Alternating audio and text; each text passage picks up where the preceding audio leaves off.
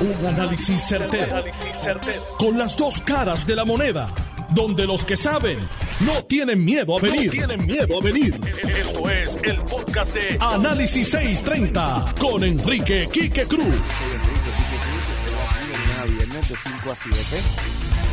Rafael Hernández Colón tenía una frase que decía: Vísteme despacio que voy deprisa.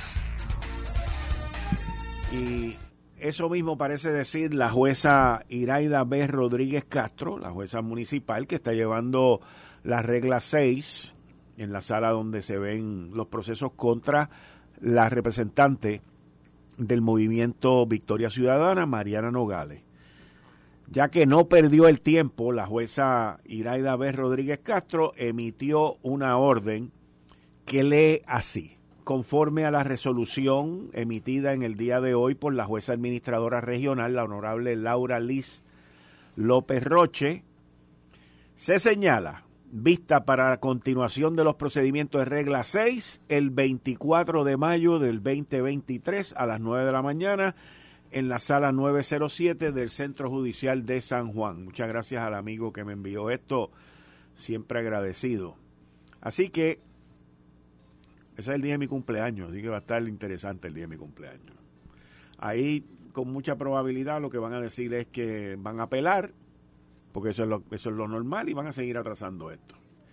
Ahora, miren, hace, yo diría que más de 7, 8 años, el ingeniero Juan Alicea, que era director de la Autoridad de Energía Eléctrica en aquel momento, estaba escuchando Análisis 630 y tuvo la osadía, porque es la osadía, de llamar al programa y decirme al aire que la información que yo estaba dando era incorrecta. Cuando él me dice a mí que la información que yo acababa de dar de que las cuatro plantas de palo seco estaban apagadas, estaban sin generar electricidad y el individuo, osado al fin, llamó y me dijo, Quique, esa información que tú estás dando es errónea, es falsa. Y yo le dije, sí, pues vamos a ir uno a uno. ¿Qué está ocurriendo en la planta de Palo Seco 1? Y él me dice, bueno, la planta de Palo Seco 1 está en mantenimiento preventivo. Ajá. ¿Qué está ocurriendo en Palo Seco 2? Ah, la planta de Palo Seco 2 le estamos dando mantenimiento este, programado. ¿Qué está ocurriendo en la planta Palo Seco 3? Ah, la planta Palo Seco 3 tuvo una avería hoy y la estamos reparando. ¿Qué está ocurriendo en Palo Seco 4? Ah, la planta de Palo Seco 4 se había dañado hace unos meses y todavía estamos reparando. Entonces, ¿qué diferencia hace lo que yo dije a lo que usted está diciendo? O sea, las cuatro plantas están apagadas y usted me está diciendo a mí que la información que yo estoy dando es errónea. Pues mire, Juan Alicea todavía no se olvida de ese día. Y yo no se lo voy a hacer olvidar jamás. Por bruto.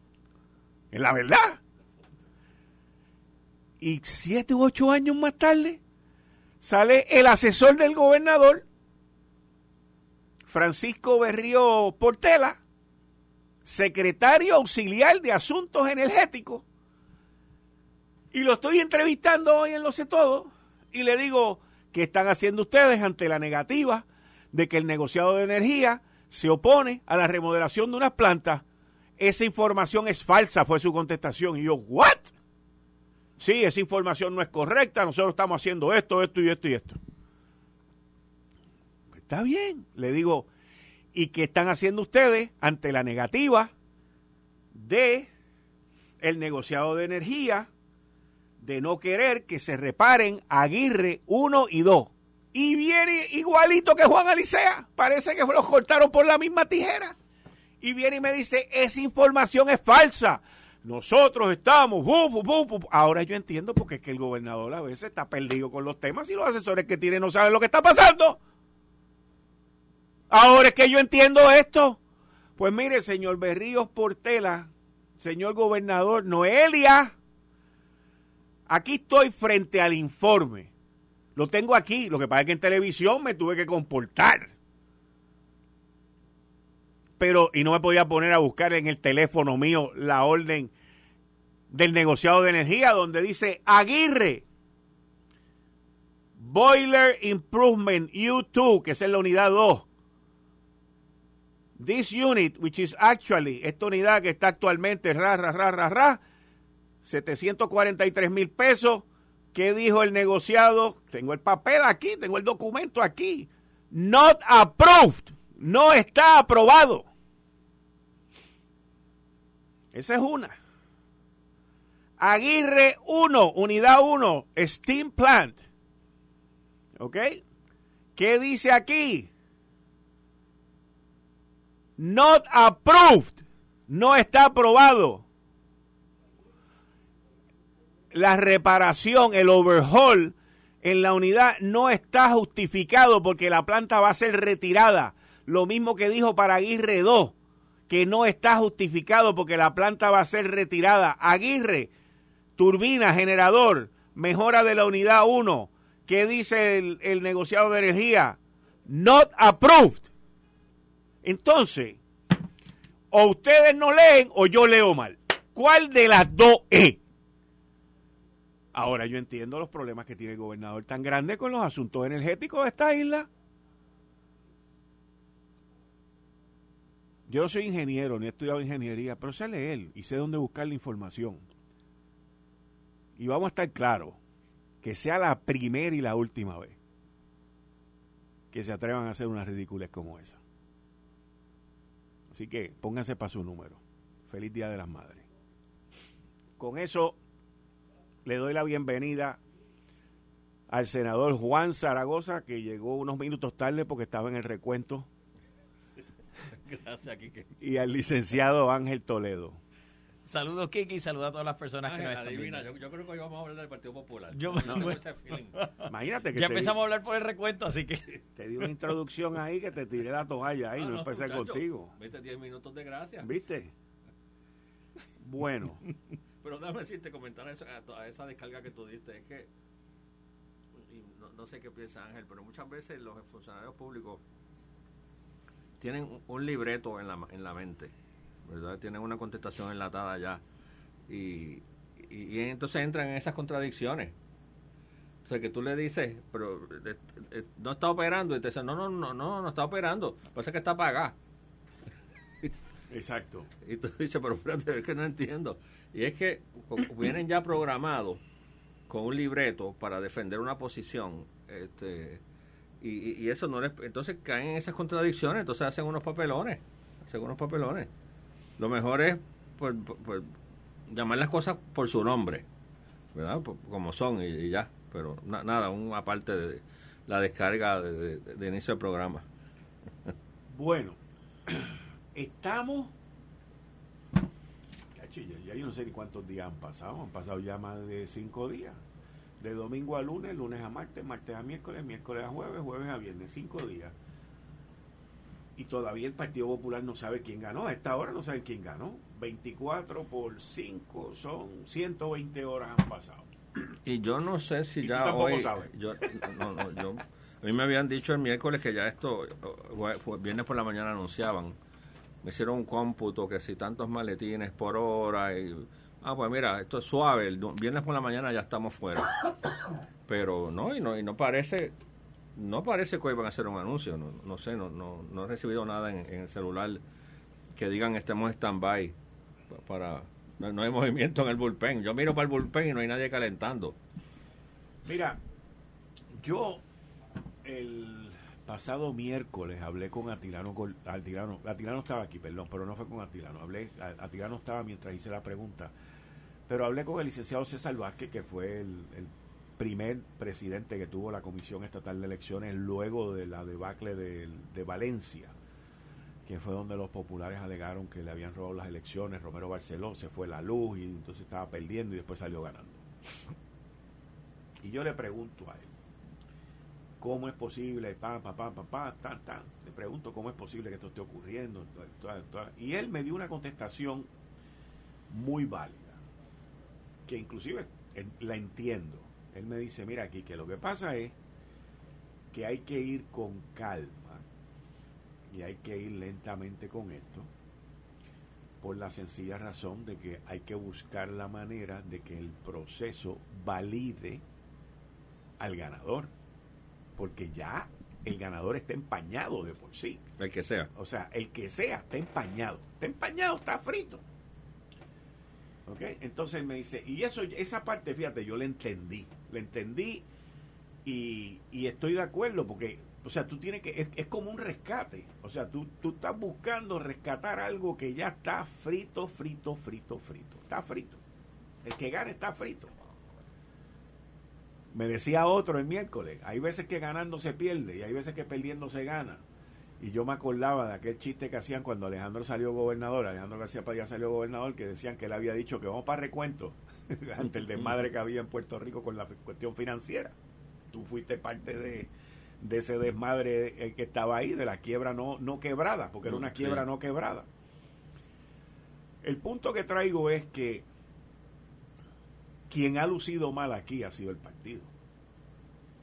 Y de paso se ha llevado por el medio a estos dos candidatos que eran candidatos a la gobernación, que hoy en día tú eres beneficiario de eso, José Luis Dalmado es beneficiario de eso, porque ustedes dos lo único que hicieron fue votar.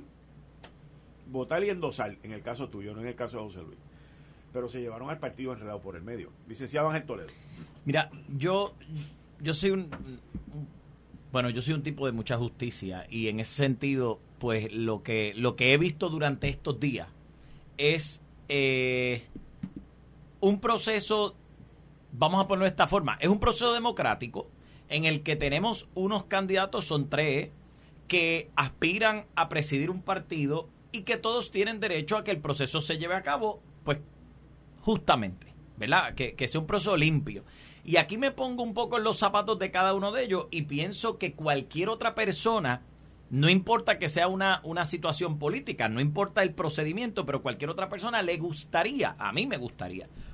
Si yo decido tirarme al ruedo de algo hasta correr para presidente del club de canicas del vecindario, pues me gustaría que hubiera transparencia, que hubiera justicia y que si al final del día yo perdí, pues yo perdí. Pero si perdí, que perdí en buena lid. Y si gané, que gané en buena lid también. Lo que pasa es que últimamente, bueno, no, eso no es verdad, eso no es últimamente.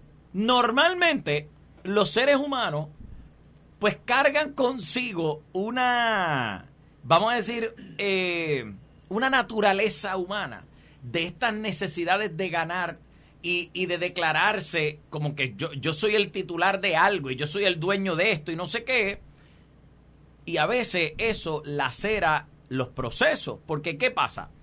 Desde que, no sé, temprano en la noche hubo declaraciones, hubo personas, bueno, en esa, en esa elección hubo la candidata, eh, la alcaldesa de, de Morovi, entregó y dijo, mira, yo no gané. El ganador fue fulano de tal cuando los votos todavía se estaban contando. Eh, no estoy adjudicándole error a ella, simplemente estoy diciendo, eso ocurrió. Por otro lado, la cercanía de los votos entre uno y el otro candidato era tal que no había forma de precisar quién iba. A las 10, perdón, a, la, a las 6 y 10 había uno y a las 6 y 35 había el otro y a las 6 y 45 estaba el otro y así seguían y, y cada minuto era una cosa distinta. Y yo sé que esa adrenalina coge a uno y lo vuelve loco. ¿Ves? Entonces, cuando termina, entre comillas termina, porque aquí tenemos al compañero Zaragoza que todavía hoy está contando, contando votos, pero cuando termina, entre comillas, el proceso, entonces empiezan las alegaciones de que, de que, verdad, no, no me las conozco todas, pero que si en unos colegios hay más votos eh, contados de, lo, de los electores inscritos y una cantidad de cosas que uno dice, pero claro, esto es posible, esto no es posible, empaña el proceso empaña un proceso democrático que se llevó a cabo, que obviamente el partido espera, y aquí estoy hablando un poco porque, pues como, como elector o como electora, nosotros queremos que los procesos se lleven a cabo sanamente porque al final del día todos y todas, lo que, o sea, las personas que participaron de ese proceso, pues obviamente participaron porque tienen un favorito o una favorita y quieren que el suyo gane y se quieren enterar, pero se quieren enterar de un proceso justo, de un proceso limpio al día de hoy, bueno, pues entonces me parece que al no haber una elección final y definitiva ese domingo, pues me parece que lo correcto es precisamente contar pelo a pelo, cada uno, uno a uno, Mm, eh, eh, no creo que se hayan emitido tantos votos como para que llevemos una semana entera en el conteo, eh, pero creo que se lo debemos al pueblo, al elector popular, que fue a esa elección con una esperanza, con una expectativa, independientemente de quién gane, porque hay que decirle a la gente, oye, eran tres y dos van a perder. Esto es seguro, esto, esto usted sépalo, eran tres y dos tienen que perder, por definición. Ante esa situación, pues ya la gente se tiene que ir preparando emocionalmente, eh, pero entonces por lo menos se le debe, obviamente, un, un debido proceso, un proceso justo. Eh, ese, ese conteo que le deje saber al ganador quién ganó y, al perdedor quién perdió, perdió. Perdón. La pena que me da, y creo que Quique la estaba diciendo, es que eh, el, desde el domingo pasado hasta el día de hoy, yo creo que, se ha manejado ciertamente, o sea, hasta cierto punto bastante bien, pero pues ha, ha, empañado, no empeñado, ha empañado la, el proceso, la gente gane quien gane, aunque el conteo valide al ganador, la gente va a seguir teniendo dudas, la gente va a seguir cuestionando el proceso y nosotros, y, fíjate, esto no es de un partido, esto la será a todos los procesos eleccionarios en Puerto Rico. Porque, o sea, lo pensamos para uno y lo extrapolamos para los otros. Y eso es un problema. Ahí es donde está el verdadero problema para mí. Que de momento estemos pasando por este proceso, que la gente confíe en el proceso, estemos esperando unos resultados y ahora mismo, aunque el resultado realmente, realmente sea fidedigno, lo que se ha comentado del proceso es tal que va a empañar no solamente este proceso y a su ganador, sino otros procesos que se puedan dar dentro del partido y hasta fuera del partido. Mira que yo creo que muchos de nosotros los populares estamos ansiosos ya de cerrar este capítulo, eh, en, este proceso hay, muy pocas cosas de las cuales podemos estar contentos. Eh, la asistencia al evento fue marginalmente aceptable, estuvo ahí raspando en lo aceptable 57 mil, 58 mil. El, el, el manejo marginalmente aceptable, eh, los motines que se formaron en la noche esa allí en el partido desagradable por completo. La, el hecho de que dos candidatos se hayan declarado ganadores, ¿verdad? Eh, le añada al drama y a, la, a la, las alegaciones de fraude de parte y parte. Eh, otras cosas que tal vez no han salido, ¿verdad? Eh, eh, alegaciones de incidentes de violencia en diferentes escuelas, entre los bandos y de hostilidad entre los bandos. Las guerras que uno ve en las redes entre los bandos, pues, pues, estamos locos por cerrar esto eh, y, y, con la gran incertidumbre de cuál va a ser el saldo de esto, ¿verdad? En términos del partido eh, y en términos de, Puerto Rico, porque como tú dices, esto es encima de la situación que pasó en las elecciones pasadas, ¿verdad? Y te acuerdas aquella primaria que hubo, que, que hubo primaria y secundaria, Después vino la elección. Son una serie de, eventos que, que, crean, eh, ¿verdad? Que la gente le pierde la fe a, lo que a un sistema que por muchos años la gente le tuvo una fe ciega que era el sistema electoral. Y, ese punto, yo creo que ahí es donde está el punto bien importante. El punto neurálgico es la fe que le tenemos o que le teníamos o que le, no sé, a los procesos electorales, porque porque tú no, yo creo que no nos cuestionábamos de la de la de, la justicia o de la imparcialidad del proceso. Aún después de Valencia. Aún A veces decíamos, bueno, pues perdí, perdí y eso no se cuestionaba. Si perdí las elecciones, perdí las elecciones y seguíamos caminando y los que lloraban tenían que llorar y los que celebraban pues celebraban y lo que fuera. Pero pero un proceso como este en el que, digamos que porque yo quiero defender mi postura, porque yo, yo voy a seguir diciendo que fui ganador, etcétera, etcétera, entonces empezamos a empañar el nombre del otro lado sin saber, o bueno, o sin darnos cuenta que realmente lo que estamos poniendo sobre la mesa es el nombre del partido y los procesos que el partido pueden llevar a cabo.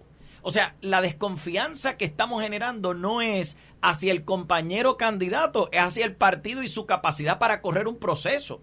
¿Eso será bueno? Digo, eh, eh, es una pregunta retórica que estoy haciendo porque la respuesta es definitivamente no lo es. No lo es bueno para el partido y hay que ser bien claro, es un partido que no está acostumbrado a ir a primarias, vamos a ser bien claros, eh, es un partido que, que no necesita una ruptura como esa, pero de igual manera cuestionamientos como estos también traen cuestionamientos sobre la naturaleza humana no tiene nada que ver con el partido. Entonces, en futuras elecciones, voy yo a tener que, porque eso es lo que pensamos, o sea, el, elector promedio, quiero decir yo, haya participado o no haya participado en, la elección especial para elegir al presidente del, partido, piensa, pues, ahora yo no voy a participar porque si, si así son los procesos, entonces empezamos a lacerar la democracia. Un poco es ese mi punto. Y, creo que ahí es donde damos en el clavo.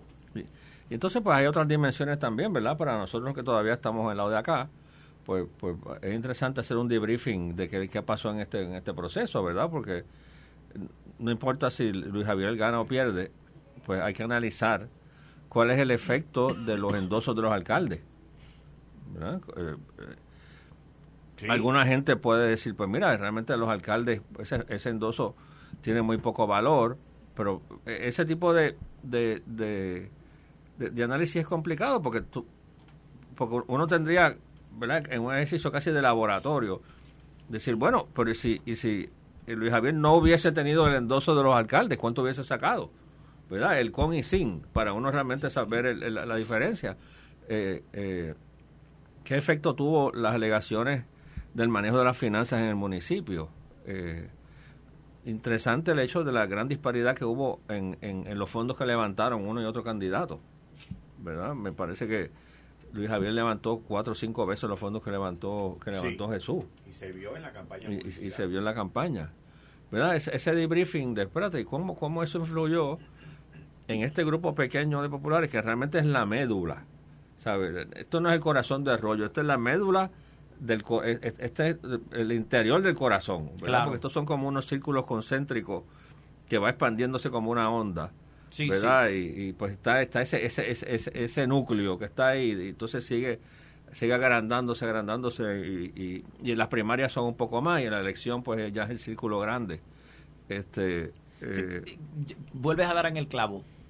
El, el, eh, un poco el llamado a una elección como esta, lo que nos deja saber es que normalmente pues va a, va a participar ese, ese, ese centro del partido, ese corazón del rollo. Y esa es la gente que confía en el partido, aunque, aunque ponga a lo que ponga. Sí, sí, sí. No importa lo que sea, esa gente. después que respire. Después que exactamente. Después que respire, van a votar, eh, van a votar por ello. Eh, eh, tú no le puedes causar duda a nadie realmente. Pero si a alguien tú le tienes que tener mucho respeto y mucha confianza, es a ese corazón. A ese corazón que está ahí que te va a ser fiel aunque tú pongas lo que ponga, pues a eso es a quienes no los quieren lacerar. Porque el problema es que luego de unas primarias como esta, tú tienes que unificar entonces al partido. Sabemos que estos compañeros quieren ser candidatos a la gobernación, no son solamente candidatos a la presidencia del partido. Entonces, luego de una primaria como esta, la fisura que se crea en el partido puede ser tal que no sea, no sea posible de subsanar. ¿Cómo yo uno a esta gente a quien he criticado, a quien ya le he dicho eh, eh, eh, fraudulento, pillo, que tú no, ¿sabes? Porque al final del día se tienen que encontrar en las urnas nuevamente. Y el corazón del rollo tú lo divides. Olvídate de la periferia y olvídate de los de los de nosotros le tenemos nombres a todo el mundo. Es que si lo, los que bailan de un lado y para el otro y los que los que los indecisos y los ultra indecisos y a medida te vas acercando acercando pues tienes ese corazón del rollo. Si tú picas, si tú creas una fisura en ese grupo, realmente estás fragmentando el partido por definición. Así que ni hablemos de la gente que está en la periferia, ni hablemos de eso. Mira, es, es irónico que los tres candidatos a la presidencia del Partido Popular, durante la campaña que llevaron, estaban con con celofán, o sea, ellos no se tiraban, no se, todo era, este, porque por lo que tú estás diciendo, porque tenemos que unir el partido y ellos no se atacaron, fue una campaña boba, tonta y todos estaban de acuerdo en todo, todos, tú le hacías una pregunta y todos decían que es lo mismo. ¿Por qué? Porque ellos querían, este, que el partido no se fuera al de abajo, todo ese revolú. ¿Valió la pena? Pregunto yo, hoy todo eso. porque después, en estos cinco días, lo que no se tiraron anteriormente se lo han tirado ahora. Se han tirado peor porque ahora se están diciendo pillos uno al otro. O sea, tanta precaución, tanto cuidado, tanta finura, tanta finez para la gente de lo que se va a acordar es de este desastre, no de la campaña. Yo estoy trayéndolo por el contraste. Porque en el análisis, cuando lo estaba escuchando ustedes, yo decía, bueno, esta gente no se tiraron, esta gente se cuidaron, se protegieron los unos a los otros, una campaña de altura, que es lo que siempre dicen, y esto y lo otro, y para ir para allá, y mira dónde estamos. Tengo que ir a una pausa. Regreso con ustedes inmediatamente y con el gabinete de los viernes, que están conmigo todos los viernes de 5 a 6. Eh, estás escuchando el podcast de Noti1. Análisis 630 con Enrique Quique Cruz. 5 y 34 de la tarde de hoy, viernes 12 de mayo del 2023.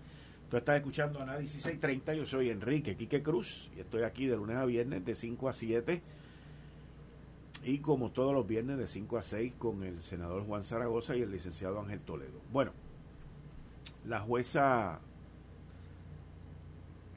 administradora Lisa Liz Roche le dio un no al lugar, no al lugar a el proceso de inhibición que pidió la defensa de Mariano Gales. Esa es la jueza Laura Liz López Roche.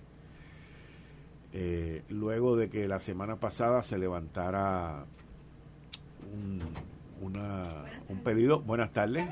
Creo que la gente, pero no se escucha, parece que la borraron en el sistema. Ah, está bien. Pero es Juan y algo de palo seco. De eso mismo. Pues era, lo había encontrado, pero no se escucha. Está bien, te salvó.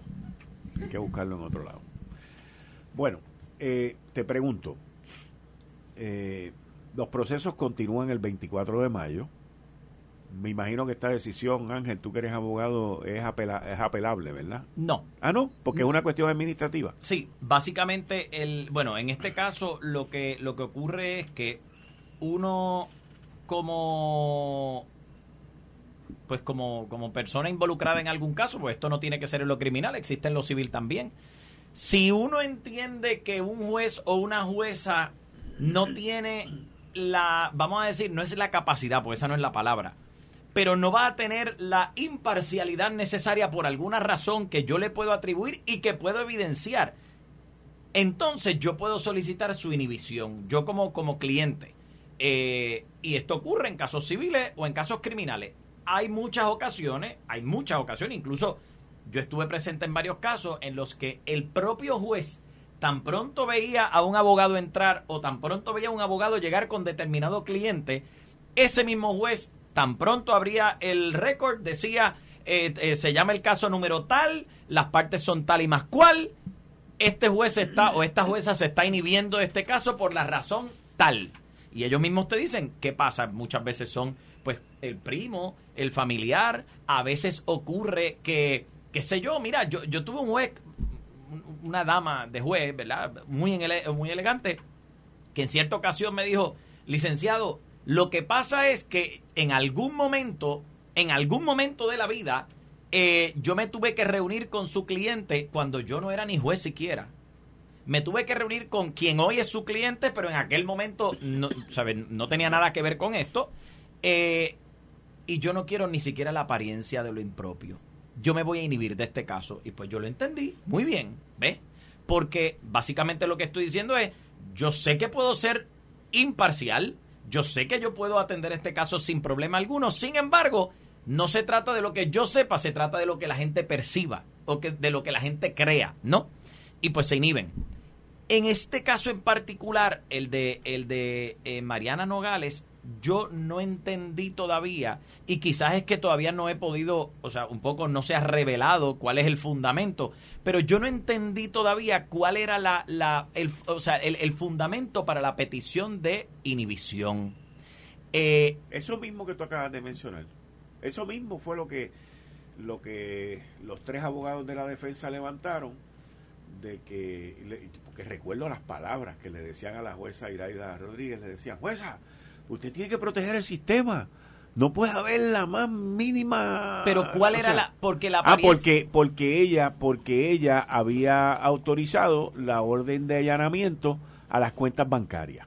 pero, pero es que eso no te hace inhi- eso no te hace inhibirte. Está bien, pero esto, acuérdate que los abogados, parte del trabajo de los abogados es ser creativos claro, en términos claro, de las oportunidades de Eh, establecer unos planteamientos a favor de su cliente. Lo que pasa, para mí, para mí como abogado, en mi cabeza yo lo que pienso es lo siguiente, y vamos, la, la- la hermosura del derecho es que hay espacios para nosotros debatir y hay áreas grises y las podemos pelear y las podemos discutir.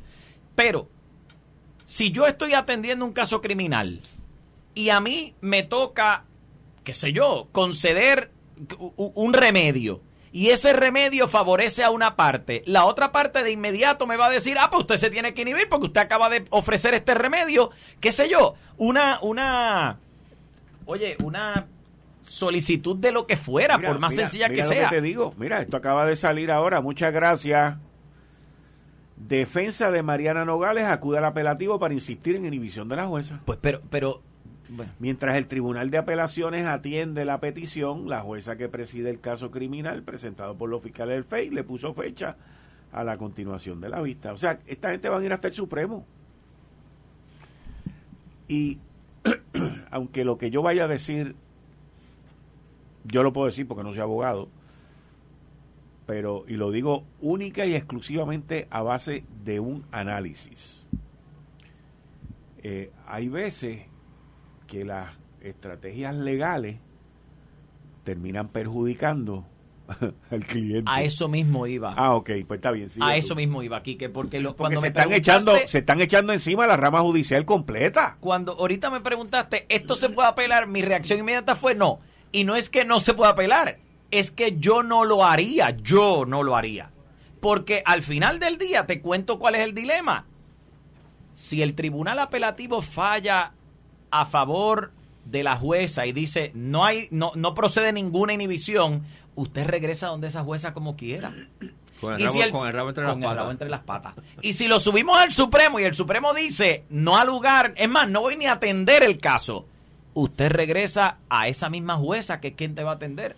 Y te estás echando, como tú muy bien dices, Quique, a Raimundo y a todo el mundo en contra. Yo, tendré, o sea, yo tengo que ser un poco más estratégico y tengo que decidir si a mí me, me importa más si a mí me importa más llevarme de frente, porque vamos, si es porque quiero dilatar los procesos, si es porque quiero hacer el show de, de la defensa, o sea, puede haber muchas razones, real- la- las realmente, la- las fundamentales detrás de, de la intención, pues mira, tú tienes que ver qué tanto problema tú le estás causando a tu, a tu representado o representada, y en este caso, pues vamos a ver, porque ya, ya la jueza eh, administradora dijo no al lugar, la inhibición no va. Pues vamos al apelativo entonces, no hay problema. Si ustedes quieren, pues vamos allá. La, y obviamente se evaluará. Ahora, no te olvides que entonces, como quiera, esto no va a impedir que otro juez lo vea. Esto no va a impedir que esto pase de esa... Supongamos que el apelativo dice, sí, procede la, la, la inhibición. Y que, y que, y que el, el- el- el ministerio no decida apelar entonces al Supremo. Pues usted bajará con un supuesto triunfo, pero eso no quita que vas a tener que ir. Entonces ahora, durante, delante de otro juez, es la misma historia. Pues ahora vamos a un panel apelativo que ya escuchó todo lo de la Claro. prueba, ha, ha- ha escuchado todos los análisis, ha escuchado todos los medios, se van a leer lo de la jueza administradora, Lisa Liz López, van a apoyar a, a su a su clase togada, Claro. lo tienen que Sí, hacer. oye, Digo, porque el otro juez es un ser humano, él tiene un ánimo yo lo prevenir, haría. ¿sabes? Yo, Está- si fuera yo, yo lo haría. Yo lo haría. Pero no es apoyarla por no, no, no. apoyar. Eh, es apoyarle en derecho. eso, Bueno, apoyarle en derecho que lo fundamenta, exactamente. Apoyarle en derecho. porque acuerdo. Por, por lo que yo he leído, el derecho se cae de la mata. ¿Ok? La, la- la jueza administradora, la que emite la, la resolución de 20 páginas, y cita caso, y hace Bueno, todo. Inclusive ella entra y dice que la intervención de la juez Iraida Rodríguez en el proceso de allanamiento fue un, ella lo denomina como un- una intervención pasiva, donde su intervención eh, no causa este impresión, no es la palabra que ella usa, pero como que no crea una, un formulamiento eh, ante la jueza. Claro. eh, ante el juzgador, que es lo que ella dice. Y a mí me llamó mucho la atención esa de, de que su intervención había sido pasiva y de que su intervención no causa este, una opinión ante el juzgador. Algo así es como dice. Lo de pasivo me acuerdo porque me, me llamó la atención y me leí el, me leí el documento. Y, y aquí, vuelvo y repito, esto lo dije yo hace tiempo, nuestro sistema judicial tiene un serio problema, serio problema. El código criminal, ¿cómo es que se llama el código criminal? El Código penal. El código penal y el código civil, pero más el penal que el civil. Y es que está escrito y está hecho por abogados, con influencia de abogados, que quieren que sus clientes tengan todos los turnos a base de los derechos constitucionales. Pero aquí no hay derechos constitucionales, aquí hay, aquí hay todos los derechos. O sea, esto, aquí, esto es burdo lo que ocurre aquí en Puerto Rico, porque es una cosa ridícula, pero está hecho para eso. El, el Código Penal está hecho para eso, porque ¿a quién le conviene? A los abogados. ¿Y a quién más le conviene? A los acusados. Bueno, y Pues- no podemos olvidar que un código penal, incluso el código civil, obviamente, emana por principio de una constitución y que lo- los, vamos, que los jueces pueden cometer errores, vamos, ¿cómo no? Si son seres humanos al final del día. Pero, pero, es más, volvemos al, al, argumento del principio. Cuando tú, por sustentar tu punto, laceras todo un sistema judicial sin evaluar qué tanto puede afectarte a ti como cliente o a tu cliente realmente, pues no sé si tú estás haciéndole buen servicio a, a esa persona que tú representas, porque al final del día, suponiendo, y de nuevo, si mal no recuerdo, si mal no recuerdo, yo he litigado ante la jueza eh, eh, eh, López Roche, es el, el apellido, ¿no? La, el nombre de la jueza administradora. Administradora López Roche. Pues, si mal no recuerdo, yo he litigado frente a ella. eh, y me parece una jueza muy centrada, además de que es muy minuciosa. Si es la persona que yo estoy casi seguro que es, muy minuciosa, por lo menos en los casos que, que, que atendió conmigo o que yo presenté ante su sala. eh, va a tener el debido cuidado de tomar una decisión sustentada en derecho. Porque, por otro lado, les tengo que decir algo. A los jueces no les gusta que los revoquen. A los jueces no les gusta que los revoquen. Así como al, al abogado no le gusta quedar mal y no le gusta perder un caso, al juez o a la jueza tampoco le gusta que los revoquen. Así que tomará decisiones lo más basadas en derecho posible. Hay unas decisiones que, bueno, vamos, eh, eh, cuando tú las miras de su faz, pueden sugerirte diferente, porque de nuevo el derecho también tiene sus áreas grises y la decisión que puede tomar el juez puede ser cuestionada, no cuestionable, digo cuestionada, porque la fundamenta en derecho y otro juez puede decir, bueno, pues es que yo lo veía de esta otra forma, formidable, no hay ningún problema. Pero de ordinario, esos jueces debemos entender y debemos respetar y debemos confiar en que esos jueces, uno, son imparciales y dos, saben fundamentar, en su mayoría, saben fundamentar las decisiones que toman. Mira, mira lo que dice la jueza administradora sobre la orden de allanamiento. Así luego de examinar las posiciones de las partes y las expresiones de la jueza Rodríguez Castro en la vista del 3 de mayo del 2023, concluimos que el contacto que tuvo la jueza al atender la solicitud de orden de registro bancario fue uno pasivo, y pasivo lo ponen en letras negras, de los que no dejan impresión alguna en la conciencia del juzgador, por lo que entendemos no está impedida de atender los procedimientos de regla 6, tampoco como dispuso el Tribunal Supremo en Pueblo versus López Guzmán, Supra, la defensa demostró afirmativamente el prejuicio o parcialidad de la jueza. También la jueza administradora habla aquí sobre el comportamiento Porque de, es la, que- de la es que- jueza Iraida Rodríguez. porque eso es lo que fundamenta una, una adecuada inhibición. La inhibición se va a dar si, si se nota, si, si sale a relucir o si, o si hay una apariencia de prejuicio. Y ahí tú tienes que decirle a ese juez, como, a ese juez, como, como, aunque sea la apariencia de que tú estás prejuiciado, yo te tengo que sacar del proceso. Para, para, oye, para dejar esto y, y- y nutrirlo de imparcialidad. Pero si no hay absol- perdón, absolutamente nada que nos haga pensar que esa jueza puede estar parcializada, porque al final del día yo te voy a decir una cosa, yo puedo mirar esa orden, esa solicitud de allanamiento y pues mira, al final, pues tú, tú la otorgas, no, no así de, de, golpe y porrazo, tú la otorgas porque entiendes que hay un fundamento y, la, y, y ya. Pero, pero lo que vayan a allanar es lo que va a, a, a hacer prueba. El, el yo otorgar una orden de allanamiento no quiere decir que lo que van a encontrar allí es, es evidencia criminal. Lo que quiere decir es, pues mira, yo tengo suficiente razón para entender que pueden quizás existir allí cosas que ustedes van a necesitar. Me lo han explicado, yo lo entendí. Vete y busca. Ahora, cuando vayas y busques, te tocará entonces evaluar cada documento y presentar esos documentos para evidenciar, sustentar tus argumentos. Sí, por eso dice que fue un, un acto pasivo. Sí. Que no es algo que requirió un, un grado alto de deliberación, No. análisis, No. ponderación, casi automático, casi mecánico. De acuerdo. En mirar y decir, bueno, esta, esta solicitud de esta solicitud de orden de allanamiento está fundamentada en derecho, está fundamentada en derecho. Tiene este un poco la, la, la digamos el, el peso requerido normal o mínimo requerido para entender que se debe autorizar a buscar los documentos, se autoriza, se acabó la historia. ¿Cuántas veces no hemos, no hemos autorizado órdenes de allanamiento que terminan sin resultado alguno? Punto. Si usted, el que no tiene hecha, no tiene sospecha. Claro, la constitución protege a los seres humanos, a los ciudadanos, contra registros y allanamientos irrazonables, dice la constitución. Pero, si el registro es razonable, si el allanamiento del documento es razonable, el documento que está bien hecho, que está bien documentado, que está bien organizado, pues mire, preséntelo. ¿Cuál es el problema? Ahora, si lo que queremos evitar es que llegue a manos del juez o de la jueza un documento que por alguna razón, pues, eh, da alguna información que nosotros no necesitamos que llegue, pues son otros 20 pesos. Pero, pero hay que entender estos procesos, hay que saber cómo protegemos a, a, las personas, obviamente, a base de, de sus derechos constitucionales.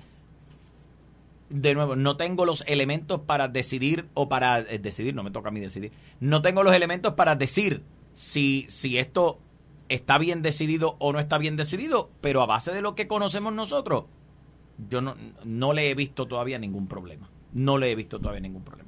Como quiera, esto va a terminar entonces en el Supremo. Es que va a terminar en, en algún tribunal, va a terminar. Sí, porque, o sea, si no les gusta lo que dice el apelativo, van a seguir. Van a subir Supremo. y, y como le decía al senador Zaragoza, y volverán al tribunal. Pero Porque- como tú dices, que esto es un hecho de como, como asesor, asesor de uno del cliente, ¿verdad? De manejo de riesgo, porque tú pones en una balanza, ok, ¿cuál es, cuál es el- el- la ganancia potencial que nos ve otro juez? ¿Y cuál es el riesgo de pérdida? Que nos toque la misma juez de, de mal ánimo, o sea, ya este, pre- predispuesta. Entonces, tú dices, bueno, tan, tan, tan dañino puede ser que nos toque esta juez. Porque si es algo puramente, pues tú sabes, síguelo, brega con ella.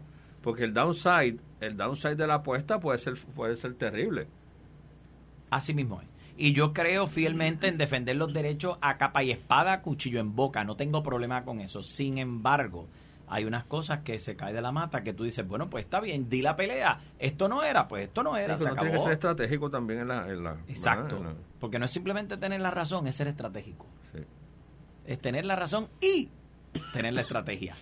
No sé, o sea, yo mientras más vea esto acercándose a semana a- al, al año que viene, que es el año eleccionario, más perjudicial lo veo para el movimiento Victoria Ciudadana. O sea, no, no, no lo veo de otra. Pues regresamos a O, o, a menos que la estrategia, digo, estoy pensando ahora ya eh, fuera de la caja, out of the box, a menos que, que el movimiento Victoria Ciudadana quiera que este proceso siga perpetuándose para que este proceso tape los otros líos que están saliendo. Porque eso, eso también se puede considerar dentro de todo esto. ¿Y a qué me refiero?